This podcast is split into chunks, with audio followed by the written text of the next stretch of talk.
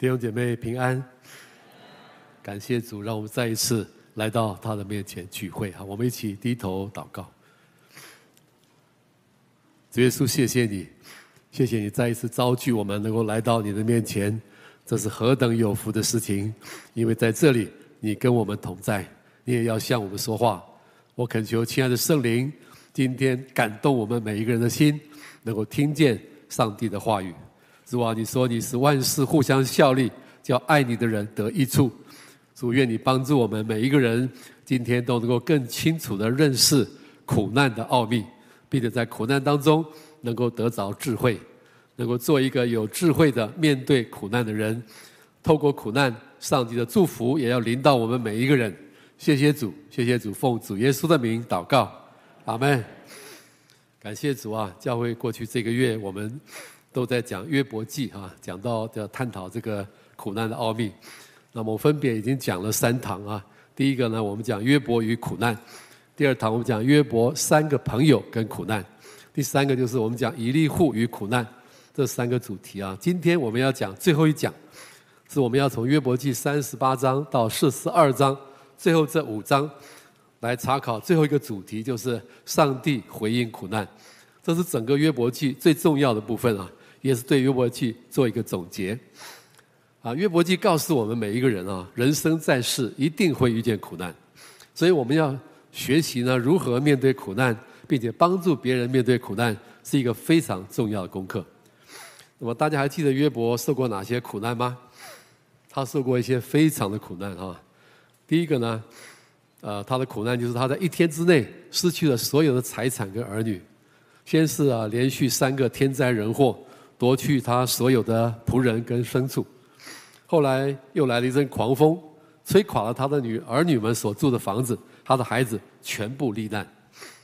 第二个苦难呢，是他自己生病，他从头到脚长满了毒疮。第三个苦难呢，是关系上面的痛苦。呃，除了他太太冷嘲热讽的跟他说：“你信上帝有什么用？不如死掉算了。”然后呢，还有他的三个好朋友。原本是要来陪伴、来安慰他的，但是呢，他们却坚持啊，坚称约伯是因为犯罪，是上帝给他的教训。这些话不但没有办法安慰约伯，反而是落井下石，带给约伯更大的痛苦。第四个痛苦也是约伯最大的痛苦，他感觉他发现他找不到他所敬爱、所依靠的上帝了。约伯真的是一无所有，他失去财产，失去健康。失去家人，失去朋友，他还失去了上帝啊！所以约伯面对了相当严重的苦难。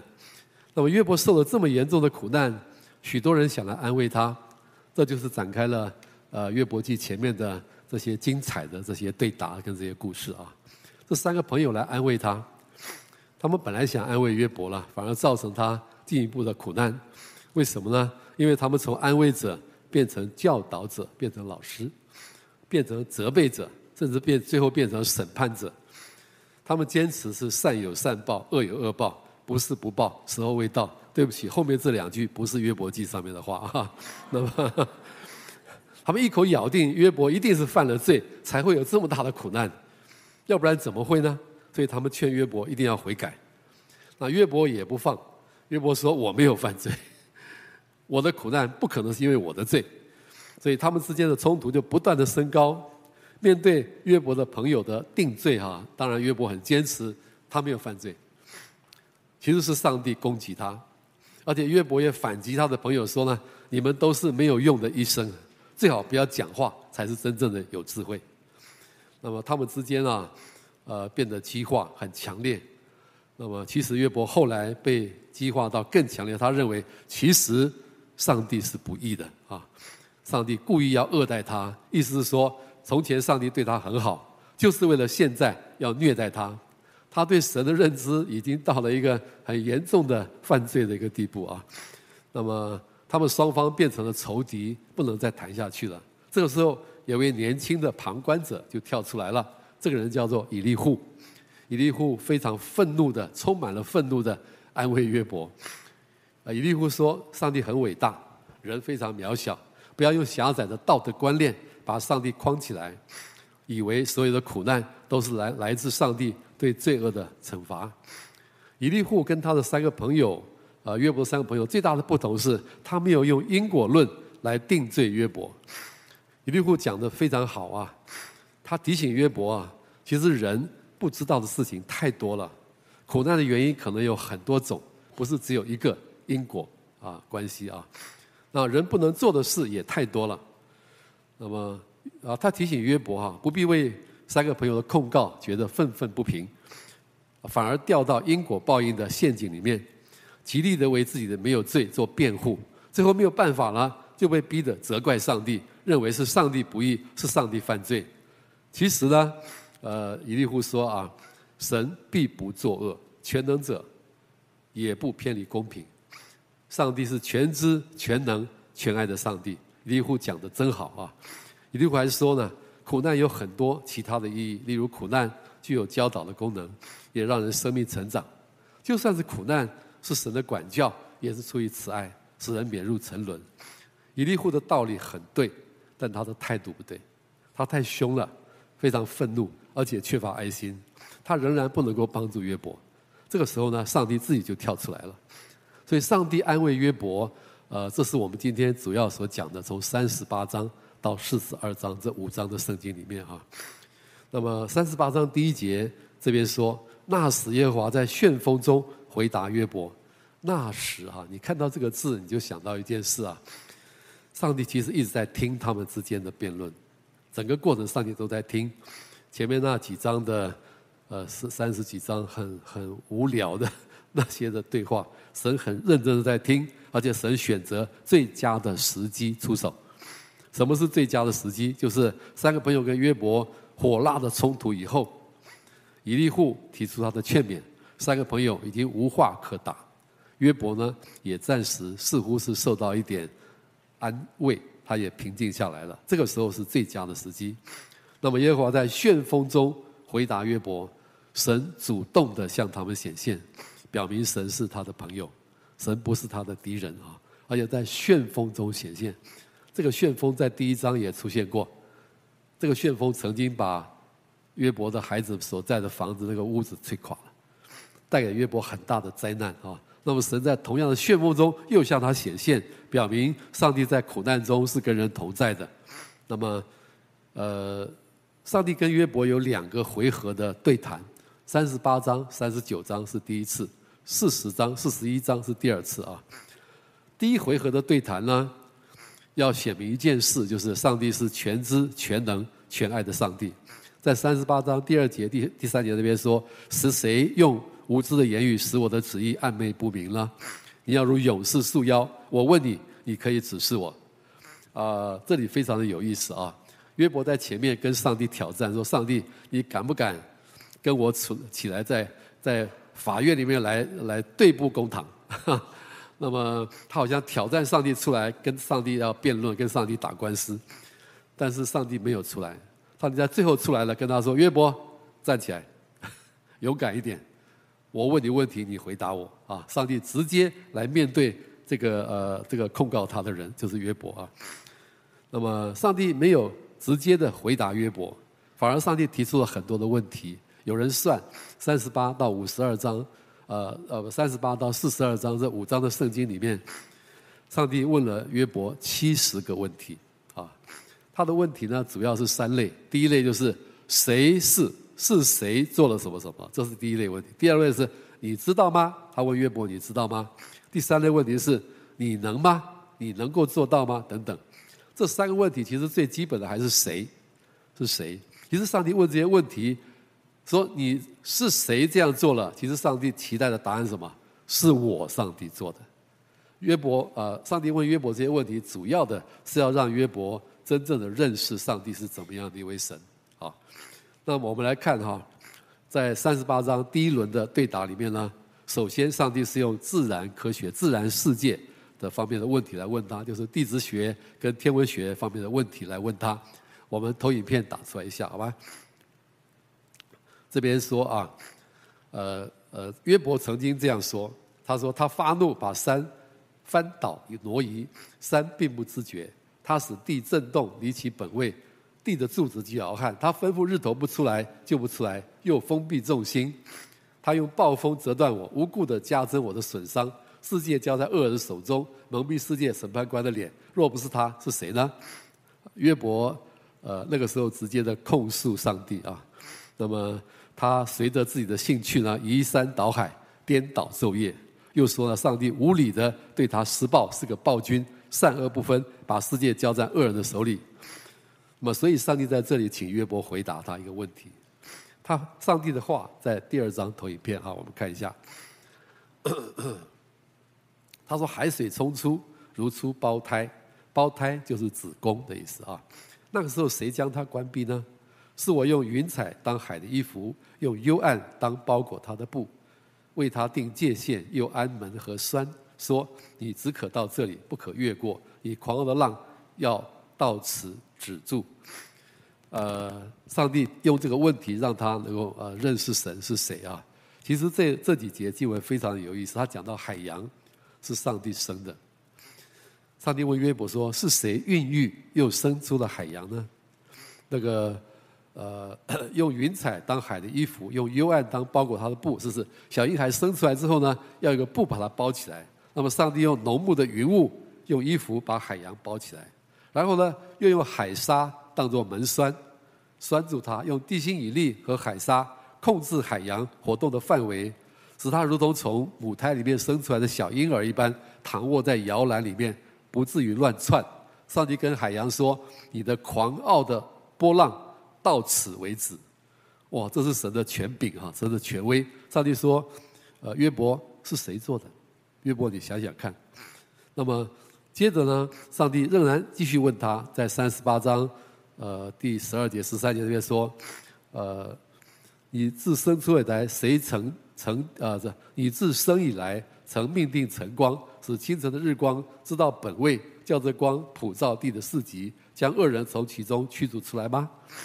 是你做的吗？啊，亮光不照恶人，强横的膀臂也必折断。其实上帝在问他说：约伯，你是不是一出生就规定了日月晨光运行的规律？并且限制恶人的行动。上帝这样问约伯，看起来好像在问一些自然界的事。事实上，上帝是的用意是要告诉约伯：如果约伯你做不到这些事，你怎么能够任意判定我上帝是善恶不分、无理施暴的暴君呢？啊，这是他的意思啊。接下来，那么在三十九章里面，上帝又用动物界的问题问约伯。刚刚是问天文地质，现在用动物界问他。因为约伯曾经说，我们看下一张投影片啊。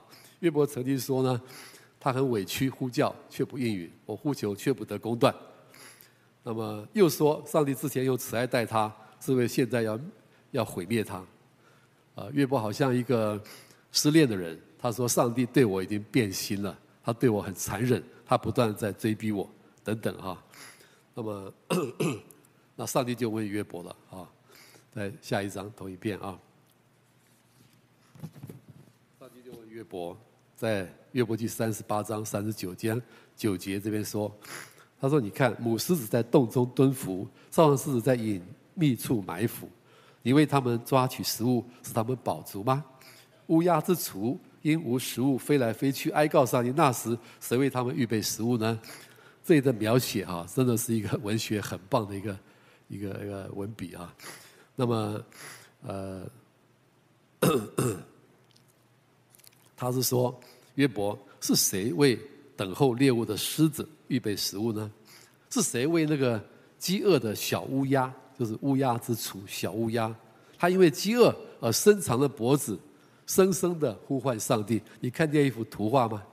那个小鸟在窝里面很饿的时候，脖子伸得很长，一直叫，一直叫，我饿啊，我饿啊，我。这边说他在向上帝呼唤。是谁为他们预备食物呢？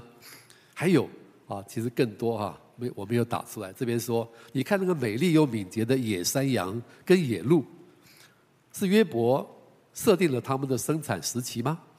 是约伯让他们在最恰当的时机生产吗？或者去做助产士，让他们的物种能够繁衍下去吗？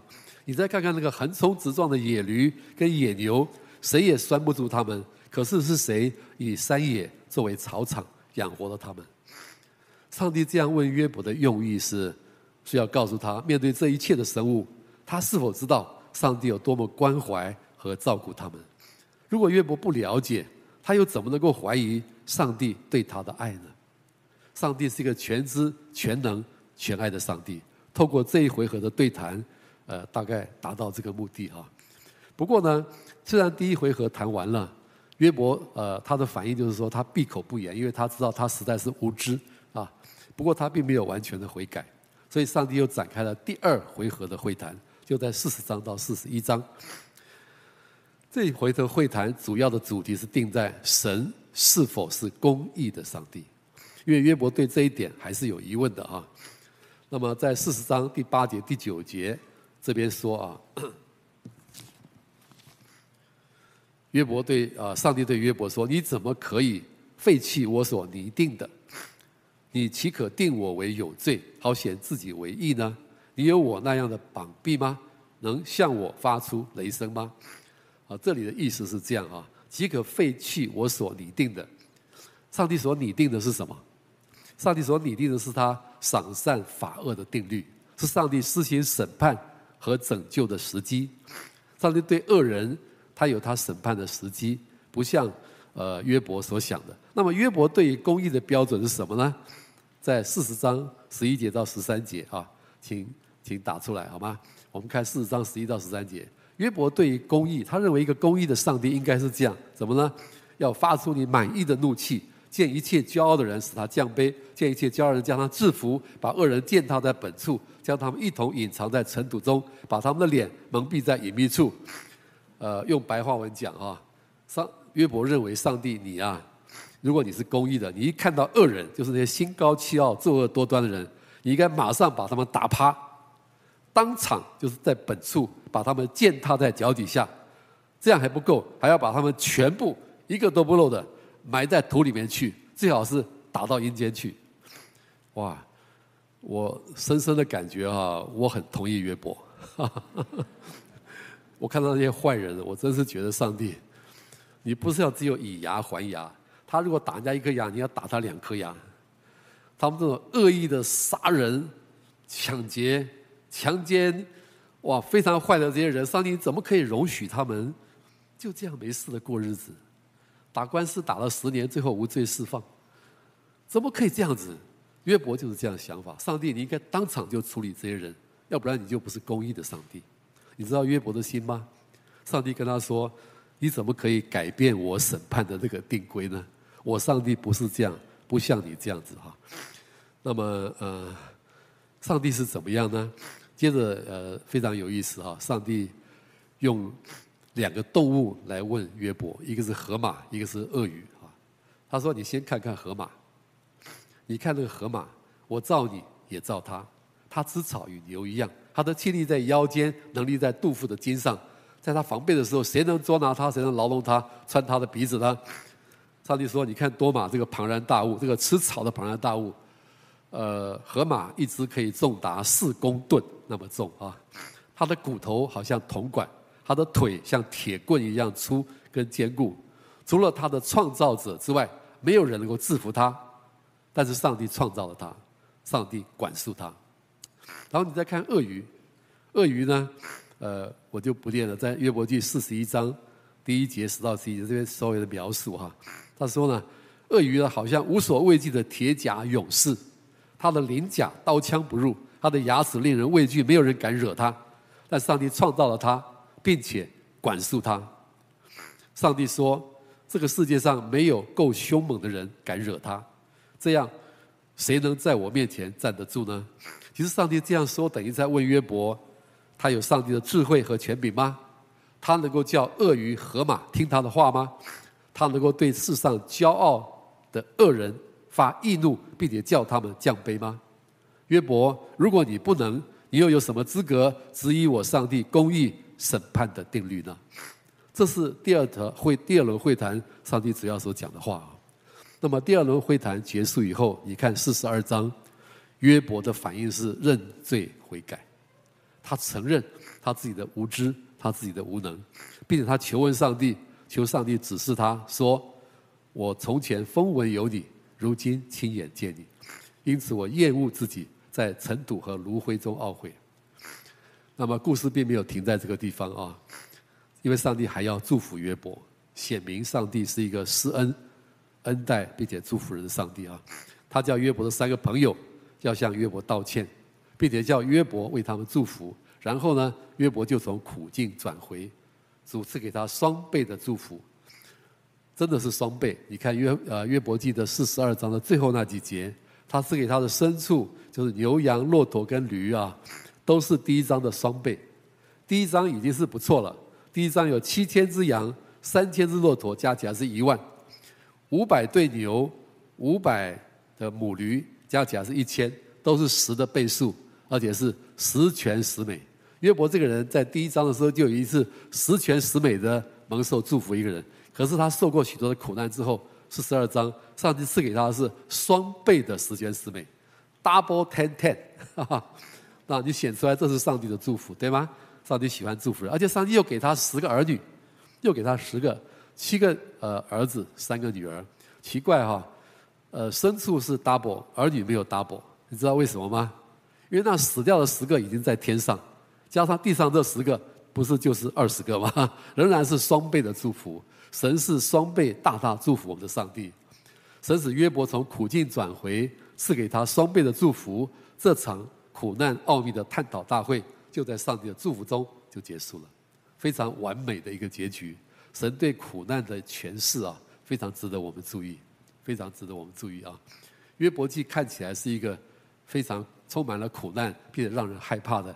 一卷书啊，但是其实约伯记是要告诉我们不要害怕，因为上帝在苦难中祝福我们的上帝。上帝不是很喜欢用苦难来折磨人的上帝。有人很担心，上帝也拿你拿他跟魔鬼打赌，然后呢，把你陷在苦难中。你放心，你没有那么了不起，上帝看得起你啊，把你拿来跟魔鬼打赌，不会的。就算是这样，你没有看见？那个被打赌之后是谁赢了？是上帝赢了，不是魔鬼赢了。上帝之所以要这样做，其实上帝是要赐福，上帝不是要让人受灾难。好，那么从约伯的故事里面，我们可以学到什么面对苦难的智慧呢？我要讲到三点啊，我们可以学到的面对苦难的智慧，包括我们自己和帮助别人面对苦难。第一个，我们应当在苦难中认罪悔改。约伯在炉灰中懊悔，这是他最后的、最后的那个反应啊。那么，我应该在苦难中认罪悔改。约伯记刻意的让我们认识一件事：没有一个艺人，连一个都没有。这是罗马书里面告诉我们的。约伯还有他的三个朋友，还有那个讲的很正确的以利户，他们都不是艺人，因为他们都自以为义，对吗？其实他们都是有呃老亚当的。那个呃根源的那个罪啊，他们都是罪人，尤其是约伯这么好的一个人，怎么会变得这么严重的自以为意呢？看起来，呃，好像是被三个朋友激怒的才变成这样，其实他三个朋友只是把约伯的本质激发出来而已啊。我们呃教会旁边的这个呃这个新生南路啊，三段新生这边本来是柳那个路下面是柳公圳。我记得好多年前啊，因为我在这边已经三四十年的时间，比较靠前面的时候，那些时间，呃，台大跟罗斯福路那个交叉口那个那个地下道啊，一下雨就有污泥跑出来，有时候污泥会到二十公分厚，走路都没有办法走。呃，这这些年就整治得相当不错，很少看到有污泥上来了。但是我问你哈，为什么会有污泥上来呢？好好的一条路，为什么有污泥上来？因为它下面是一条柳公郡嘛，那里面就是很多污泥，对吗？那现在都看不见污泥，那污泥还在不在？还在，只是路上面管理的比较好，它没有冒上来而已。那我问你，它没有冒上来，是不是就没有污泥了？No，你看起来是个正人君子，你看起来是个非常爱主的基督徒，你不要忘记，你仍然是个罪人，我们仍然是个罪人。约伯就是这个样子。不是三个朋友害他变成这样，这三个朋友只是把他本质的败坏激发出来而已，对吗？苦难常常显明人的本相，你同意吗？苦难的源头的确是罪，因为亚当夏娃犯罪，苦难才进入这个世界。但是你不能说某一个人的苦难直接来自他这个人的某一个罪，就好像有些人在受苦的时候想要来认罪，想想可能是因为这个，可能是因为那个，所以神呃我遇到这个灾难，所以就赶快认罪，觉得我这样认罪，上帝就会救我，全错了。我们受的苦难不一定是因为我们的罪，有时候因为别人的罪。那约伯记看见是因为有个攻击他的魔鬼，是吧？是魔鬼在攻击你，不是你的罪啊！很多很多苦难可能的原因，但不一定都来自你自己的罪。上帝面对这个苦难，但是苦难的最终的源头确实是罪啊。那么上帝面对这个苦难的世界，世人都沉沉浸在因为犯罪所带来的苦难里面。上帝没有先解决苦难的问题。而是进入到苦难中，跟受苦的人同在，并且他优先处理罪的问题，他先解决苦难的源头，再来解决苦难。上帝在约伯记四十二中 四十二章中也是这样，他先帮助约伯跟他的三位朋友认罪悔改。那么，所以在苦难中的人呢，应当先承认自己是个罪人，不是为自己的苦难想可能是什么人让他去认那些罪，不是啊。承认自己是个自以为义的人，承认自己是一个无法处理苦难的问题的人，承认自己是常常会误会上帝，而且呢，会对受苦的人做出错误的表达、错误的态度、错误的思想和信念的一个人。我们要为这个来认罪悔改啊！这是第一个。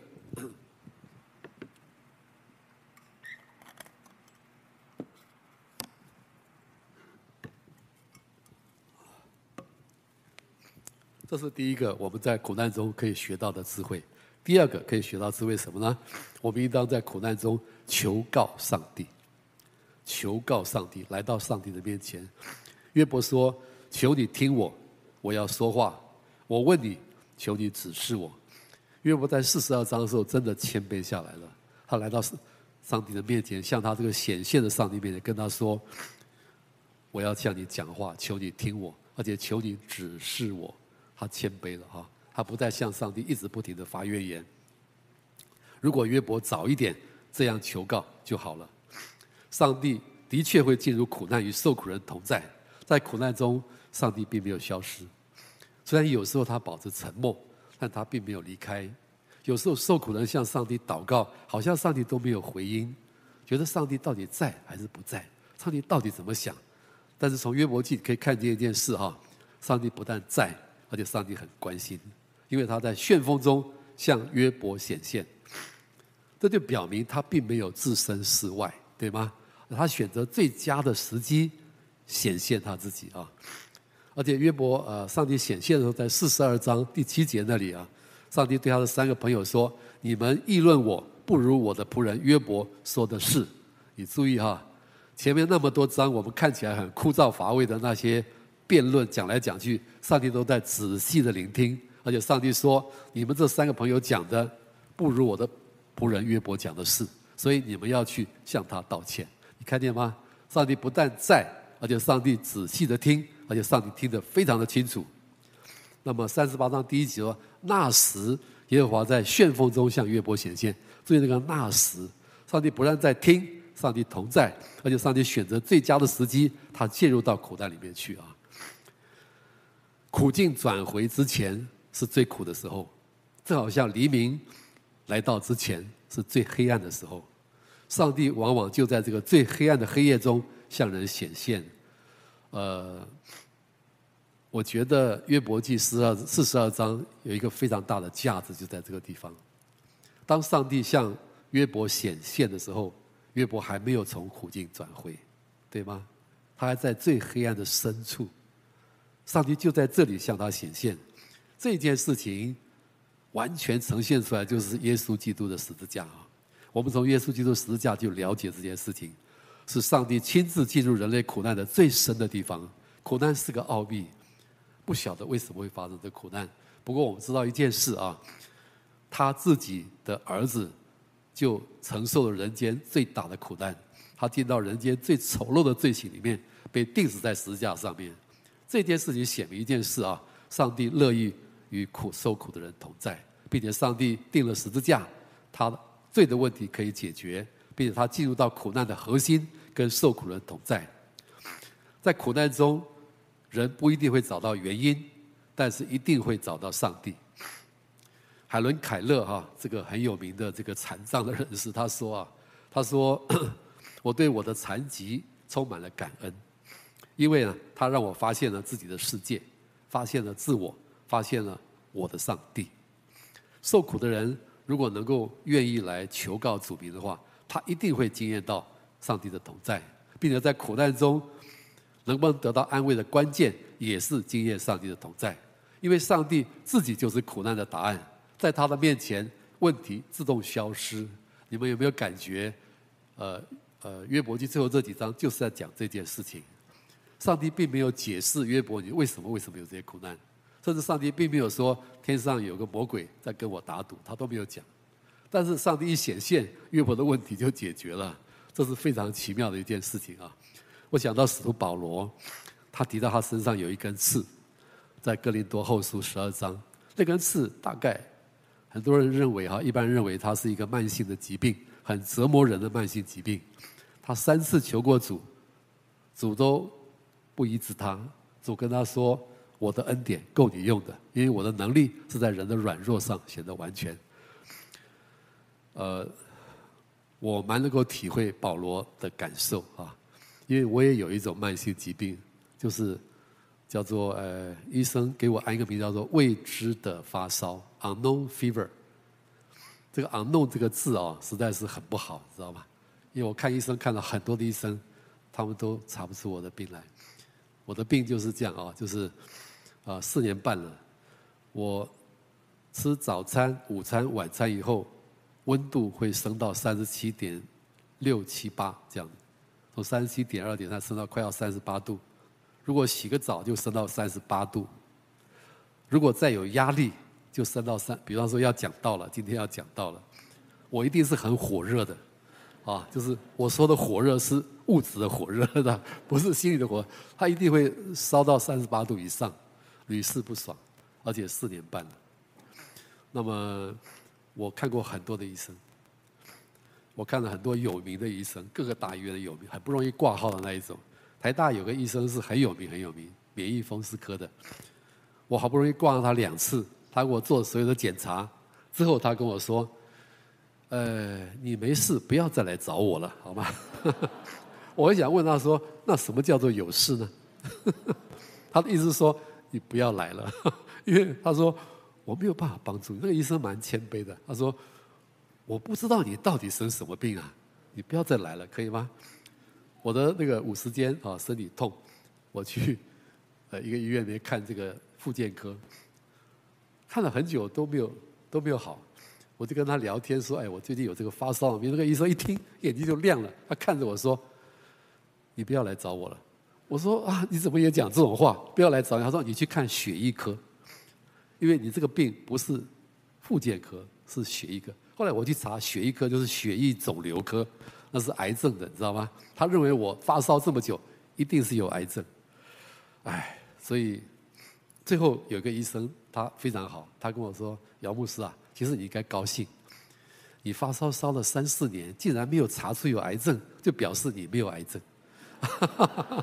你有癌症，你早就去见主了啊！哎，我想想也对啊哈。那么还有呢，台大有个呃感染科的医师跟我说，他说：我告诉你一个好消息。我说什么好消息？他说：“我现在确定你没有肺结核。”我的天哪，没有肺结核也是好消息了。后来我知道，原来肺结核这个病很麻烦的，不是一下子就可以医好的，因为结核菌会藏在你身体的很多角落，总是没有办法把它弄干净。好啊，我很高兴我没有肺结核，我没有癌症，但是我很不高兴是我还在发烧。我每天都这样子，像坐云霄飞车，没有一天例外的，四年半了。我说主，你到底要怎样？为什么要让我常常这么火热？我很希望我跟平常人一样，很平平静静的正常的温度。啊，神用同样的话回答我：我的恩典够你用的，因为我的能力在人的软弱上显得完全。我不了解什么意思，不过你注意，保罗听到这个话之后，保罗的反应啊，保罗反应没有很沮丧，保罗反应很高兴。他说：所以。从今以后啊，保罗是这样说：我以我的软弱临入极难为可喜乐的，因为我什么时候软弱，什么时候就刚强了。哇！我希望我有保罗那样的的感受，但是保罗为什么会有这样的转变？其实还不是那句话感动了他，而是什么？是说那句话的上帝感动了他。因为耶稣等于在跟保罗说：“孩子，不要难过，我跟你同在，这样就够了。”这个病，呃，其实是个奥秘，我的病也是个奥秘啊。因为医生都不懂，所以给我个名字叫做 unknown fever。后来我知道哈，有个医生告诉我，医生查不出来的就告诉你 unknown 了。啊，哦，原来我是一个非常大的范围里面的一种病，叫做 unknown fever。啊，好了，我也接受了啊。但是你知道吗？神的同在可以真正的解决问题。我也经验到保罗类似的同样的经历啊。我能够继续的有信心，能够服侍，能够喜乐。有时候我想到我的发烧，还有点高兴。为什么呢？特别是新冠肺炎流行的时候，我总是感染不到。我就想说，大概我身体比较热，对于病毒不友善。他一跑进来就知道说这里不适合生存 啊。那当然我还是有感染一点点啊，那都很简单就过去了。呃，OK。但是无论如何，我知道主的同在是我最大的安慰啊。啊，神的同在能够解决人最大的问题啊！啊，好，我要讲到我父亲的这个过世啊，对我的这个苦难啊，三十多年前，我的爸爸啊，在一天之内意外的过世，让我非常震撼，也非常伤痛。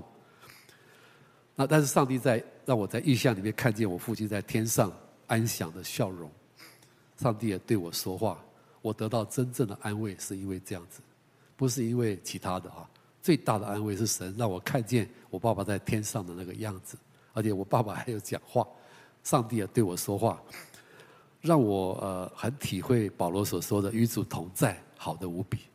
但是还不只是这样，我爸爸去世之后五年，我才渐渐的明白我在跟我父亲的冲突中，那个意义是什么啊。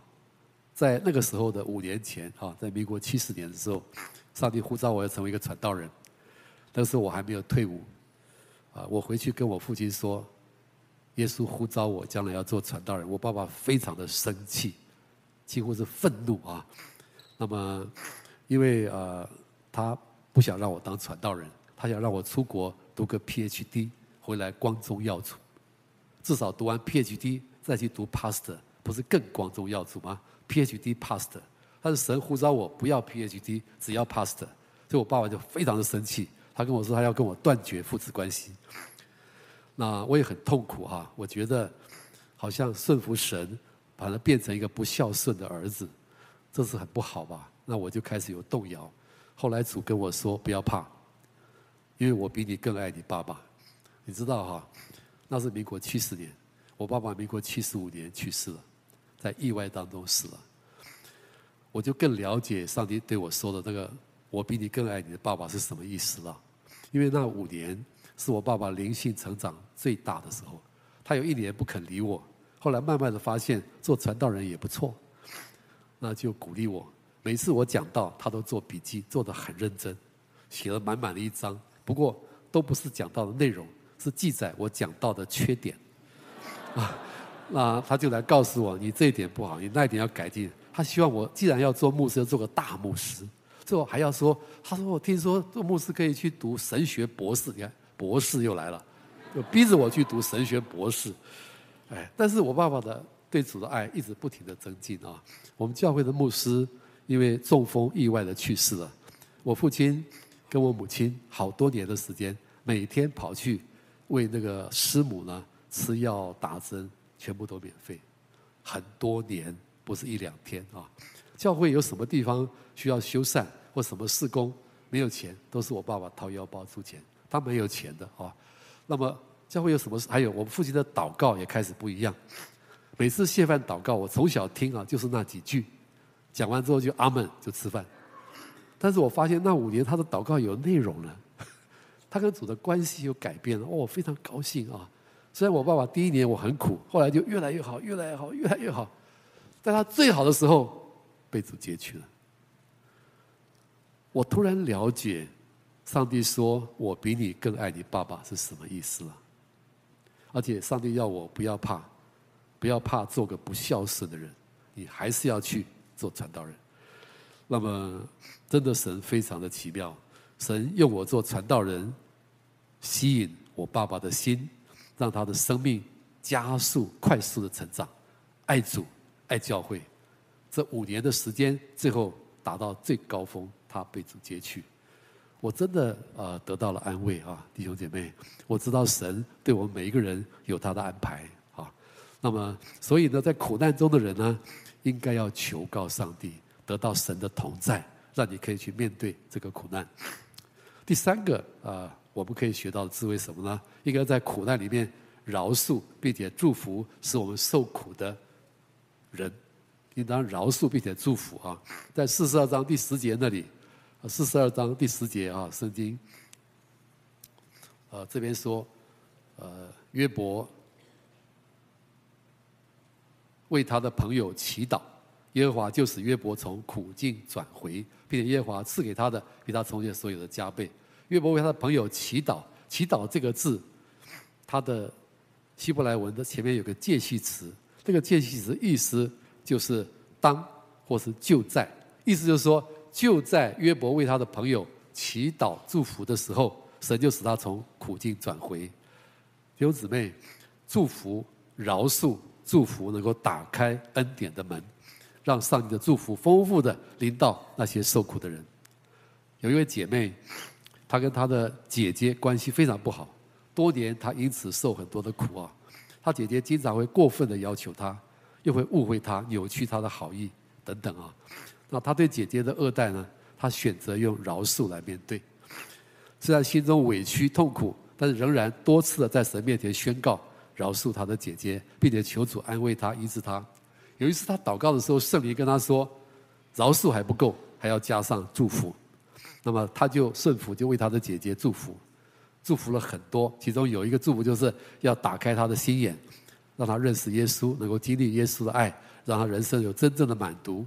他说，很奇妙啊！祝福以后啊，他自己的心里面感觉到额外的、格外的满足跟喜乐，因为他被耶稣爱充满了。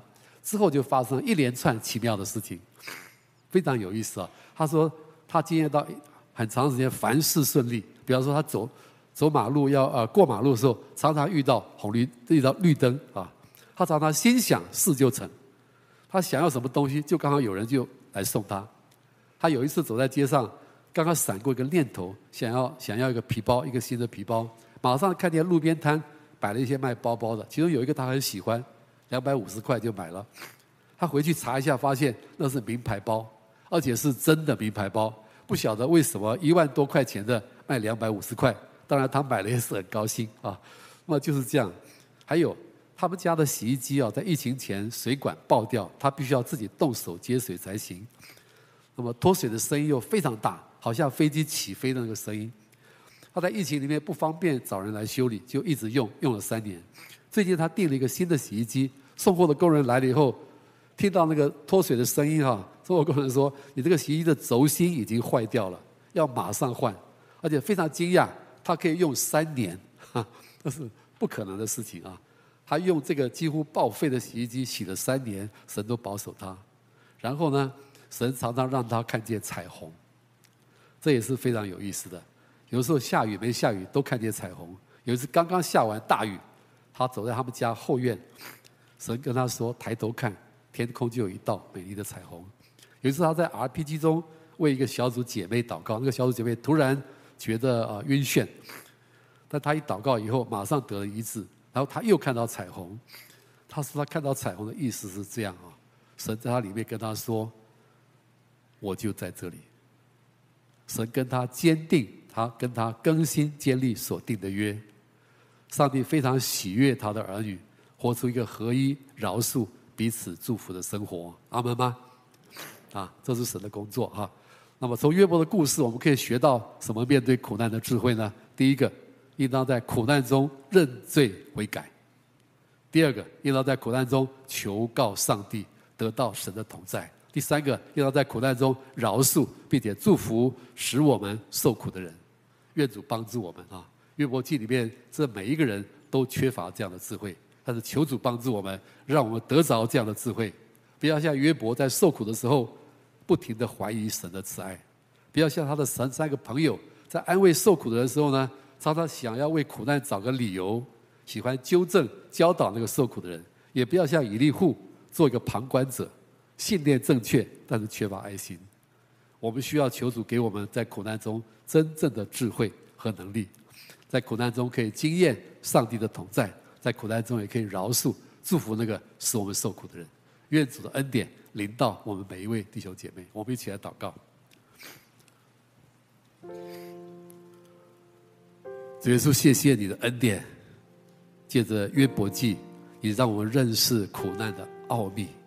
苦难真是一个奥秘，没有人知道苦难的原因，但是主，你告诉我们在苦难中。